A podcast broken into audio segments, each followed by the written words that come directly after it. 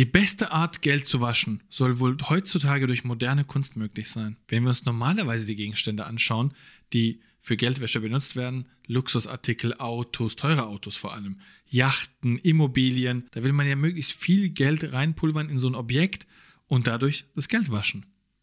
Und jetzt besagt die Theorie, was, wenn wir durch moderne Kunstgegenstände heutzutage viel besser Geld waschen können. Gegenstände wie Autos, Yachten, Immobilien, die haben ja einen durchschnittlichen Marktwert. Und du kannst jetzt nicht einfach ein Auto, das, weiß nicht, ein Golf 1 einfach sagen, ich verkaufe den jetzt für eine Million. Das fällt dir sofort auf. Aber du könntest einfach ein Kunstobjekt für 100 Euro herstellen lassen und es für eine Million verkaufen, ohne dass jemand was sagen kann. Denn den Wert von Kunst kannst du nicht einfach so festlegen. Okay, das ist gar nicht mal so dumm, weil du kannst ja dann deinen eigenen Wert festlegen und sagen, okay, ich muss so und so viel Geld waschen. De dementsprechend brauche ich auch diesen Wert. Ja, du kannst einfach einen Gegenstand kaufen für 100 Euro und sagen, hey, ist doch eine Million wert. Du kannst dir Gutachter dazu holen, die dann einschätzen und sagen, boah, das Ding ist 15 Millionen wert. Das ist ja ein Prachtexemplar vom Allerfeinsten. Und schon hast du 15 Millionen Dollar, die du oder Euro, die du waschen kannst. Du kannst noch krasser machen, einen Schritt weiter gehen.